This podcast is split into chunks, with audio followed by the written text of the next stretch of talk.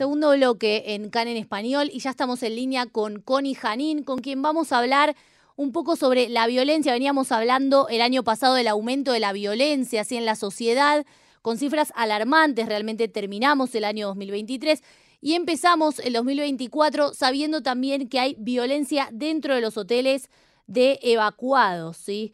Este, para eso queremos hablar con Connie Janín, con quien estamos en línea, y la saludamos. ¿Qué tal, eh, Connie? Te saludan Jessy y Johnny.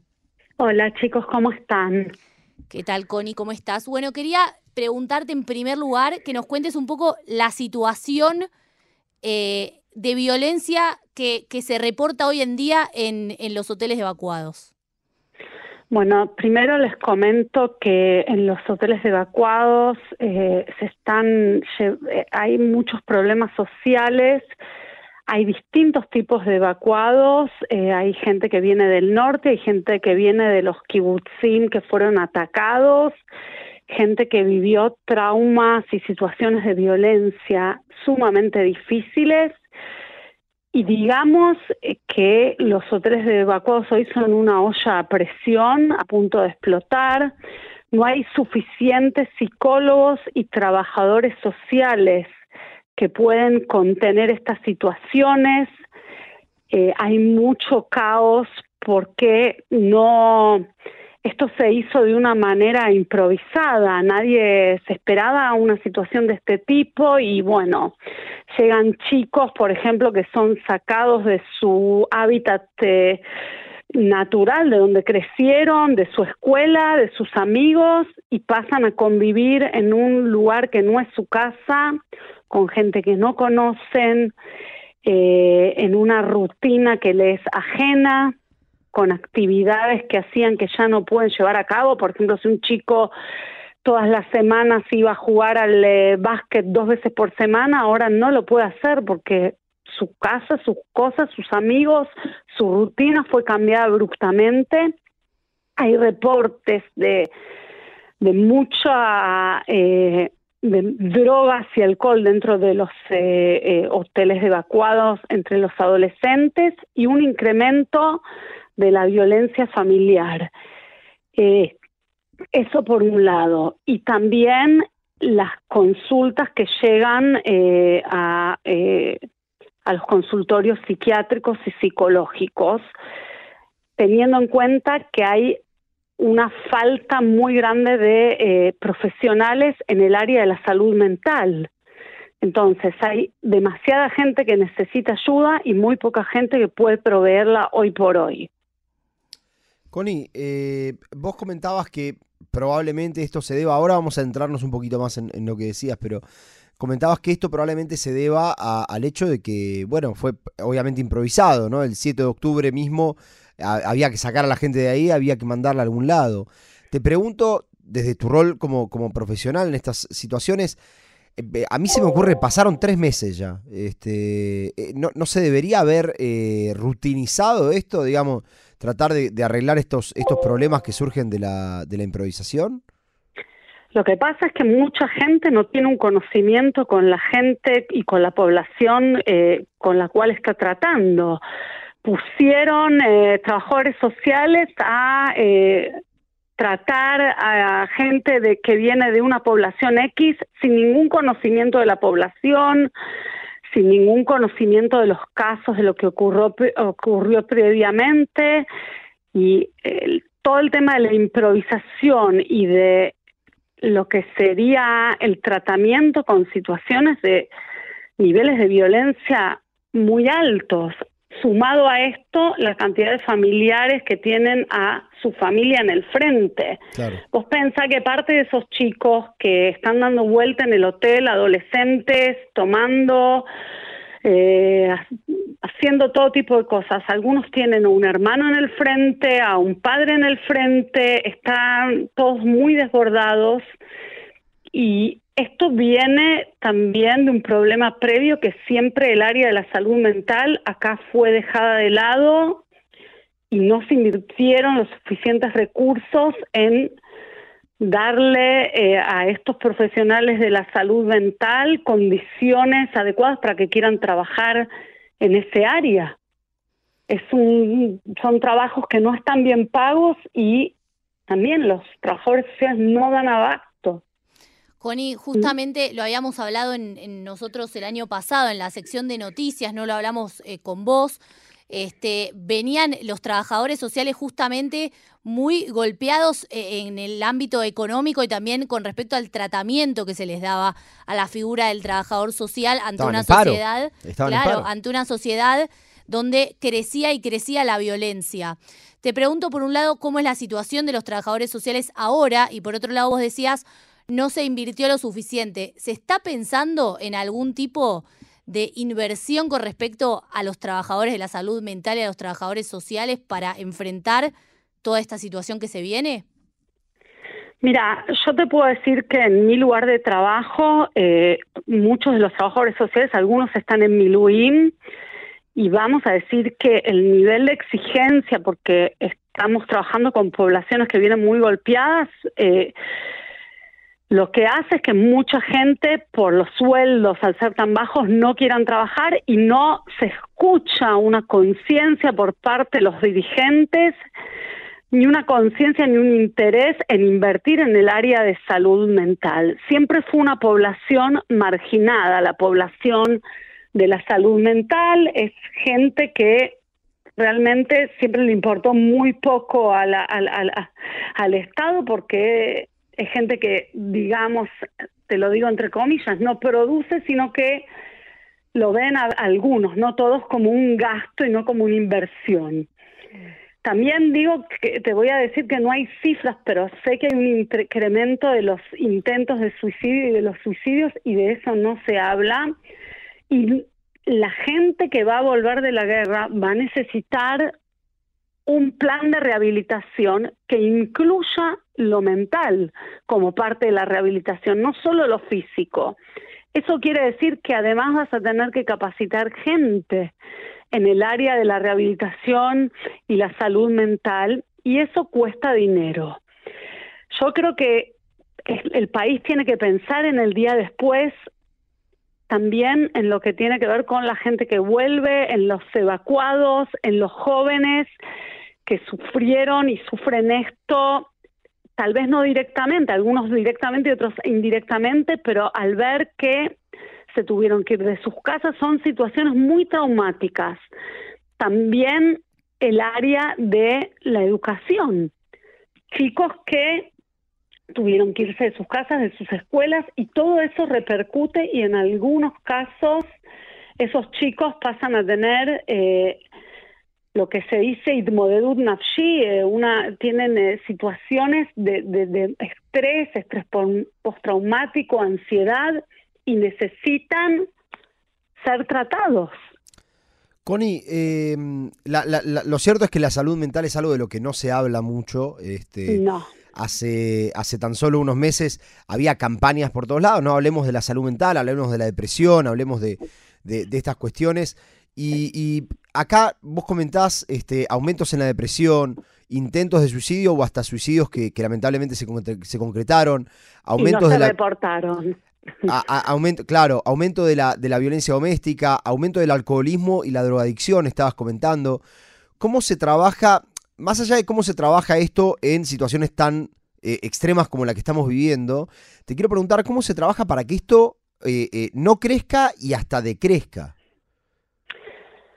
La manera de trabajar ideal es trabajando de una manera interdisciplinaria. Yo incluiría, además de trabajadores sociales, entre los equipos que llegan a los hoteles de evacuados, pues estamos hablando de los hoteles de evacuados, incluiría psiquiatras también, y, eh, digamos, terapias grupales, que haya eh, gente que pueda entablar charlas con estos jóvenes como grupo, como colectivo social.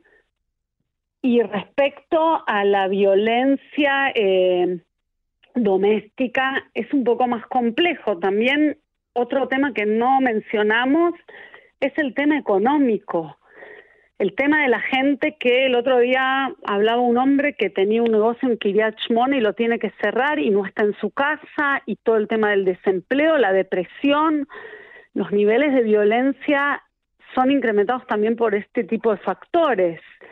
la olla presión es una olla presión que tiene que ver con una convergencia de, situaciones, el desplazamiento, la pérdida del poder adquisitivo, la pérdida del control, entre comillas, la incertidumbre de no saber qué va a ocurrir mañana, de no ver un plan. Y en, y en esta situación no es te pregunto a vos como profesional, ¿no es más complicado trabajar ese tema? Porque enteramente, o sea, no depende de ellos en un 100% eso.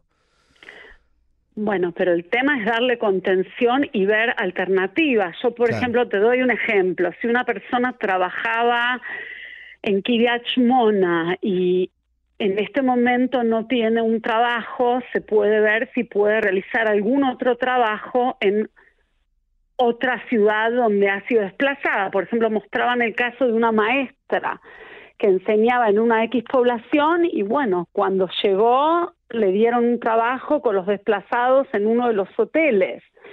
Ver la manera de darle de lo que se dice en inglés, eh, lo que se llama harm reduce, eh, reducción del daño de ver de alguna manera de reducir y de buscar alternativas que no son una solución, pero que ayudan un poco a que el daño no sea tan grande.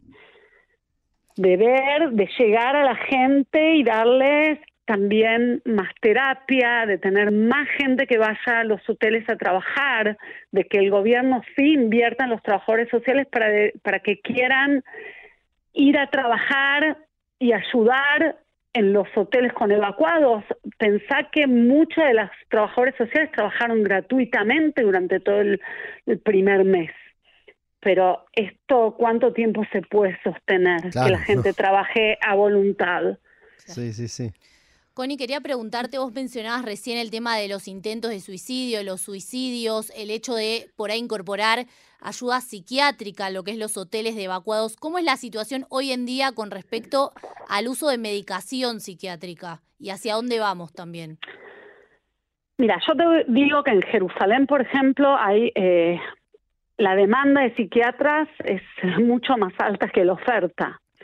No hay muchos psiquiatras y los turnos para conseguir una cita en un psiquiatra son turnos que a veces demoran, no sé, cuatro meses, cinco meses y no todo el mundo puede pagar eh, un eh, psiquiatra eh, en privado. sé que mucha gente llegó, primero además de la ayuda psiquiátrica eh, y de la hospitalización psiquiátrica hay alternativas que son, eh, ¿cómo se dice? Hacen, eh, son como algo intermedio, son lugares que la gente va por un tiempo hasta que se estabiliza un poco y ahí sí hay tratamiento psiquiátrico. Pero el tema es que el tratamiento psiquiátrico sin un tratamiento sin una terapia psicológica que ayuda a, elaborar el trauma y la situación de estrés, no es una solución solo que una persona vaya a un psiquiatra, necesita un tratamiento, necesita hablar y elaborar la angustia y el, y el trauma por el cual está atravesando. Mm. Entonces, tiene que ser un tratamiento interdisciplinario. Y los trabajadores sociales muchas veces trabajamos de manera interdisciplinaria, que eso es lo ideal, pero cuando se puede. Eh, Connie, en el caso del aumento de la violencia doméstica, eh, yo me imagino, pero te lo quiero preguntar, eh, ¿cuánto está esto relacionado con, vos decías, el aumento del alcoholismo, de la drogadicción? También de haber pasado una situación completamente, digamos, si la, si, la persona, si el hombre ya, ya, era violento con la mujer, me imagino que en estas situaciones se, se puede volver mucho más violento, ¿no? Y, cuál es la posibilidad del Estado de intervenir en estos casos, eh, teniendo en cuenta que están eh, en un hotel, digamos, son momentos y momentos donde no, no interviene eh, el, el, Estado, porque es en el cuarto, es en la noche.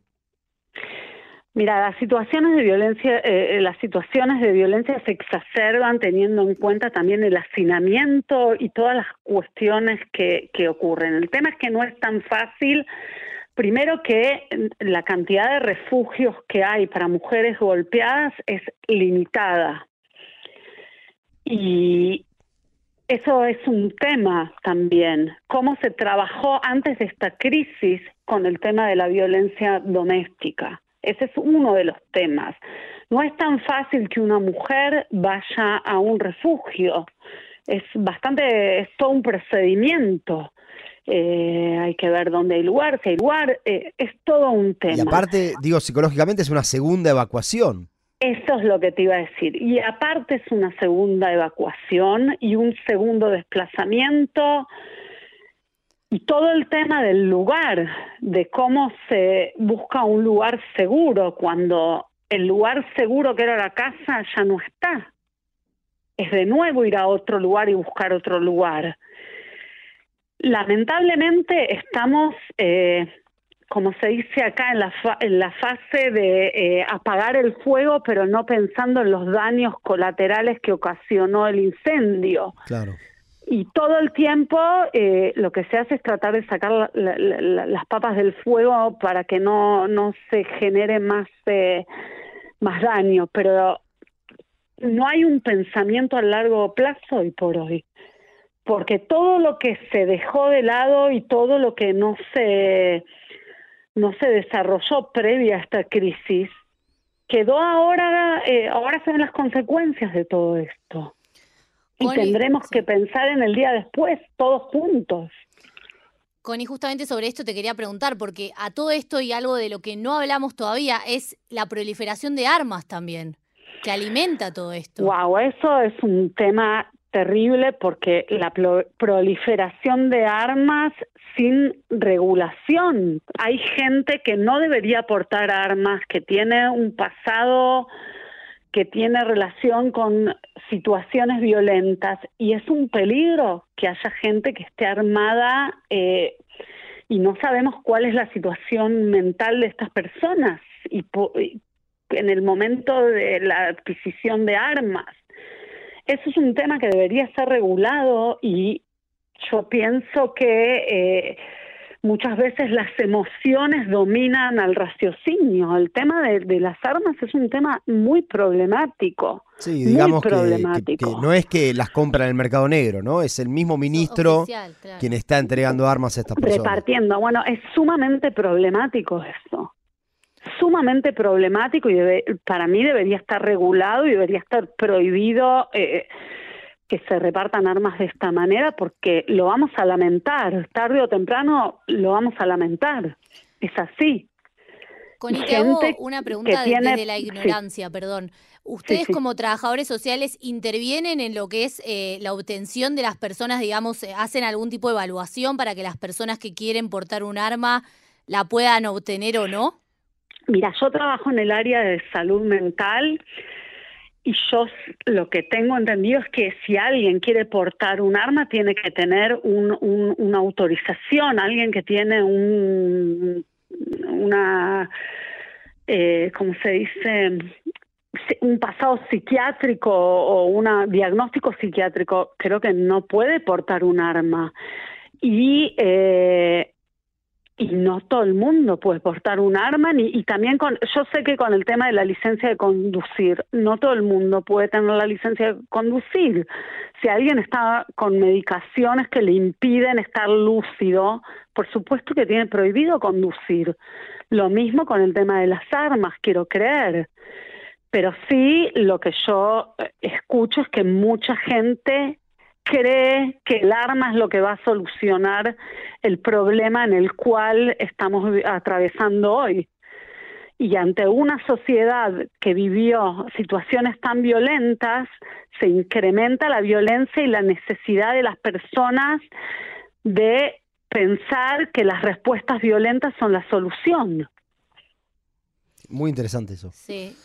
Yo me pregunto, la verdad creo como a modo de cierre también de la nota, ¿hacia dónde estamos yendo con todo este panorama oscuro que estamos eh, describiendo? Si no paramos ahora y pensamos en el día después, no, no, no quiero deprimirlos, chicos, pero no estamos en un buen lugar. Tenemos que parar un minuto, sentarnos y pensar en el día después la, la, la, la, repartición de armas no es lo que va a solucionar el problema. Hay que capacitar equipos, hay que poner los presupuestos gubernamentales en, en profesionales de la salud y de la salud mental y no en la repartición de armas y hay que sentarse y elaborar estrategias de intervención a largo plazo, no a corto plazo, porque si no pensamos en el día después, como decía, creo que era Miguelito de Mafalda, estamos fritos. estamos fritos, claro. Sí, estamos fritos, tenemos que empezar a pensar en el día después. Y el tema presupuestario tiene que entrar en el tema de, de la elaboración de estrategias eh, en, el, en el tema de la salud mental. La gente no viene a trabajar en el tema de la salud mental porque está mal pago, vamos a decirlo así claro. llanamente. Claro. Bueno, Connie, la verdad te, te agradecemos. Eh, fue muy interesante todo lo que dijiste. Eh, y bueno, y lo seguiremos la, la próxima, la verdad, muy interesante. Bueno, chicos, espero que la próxima tengamos mejores noticias. Exactamente. Esperamos todos. todos esperamos lo mismo. Claro. Chao, Connie, gracias. Chao, gracias.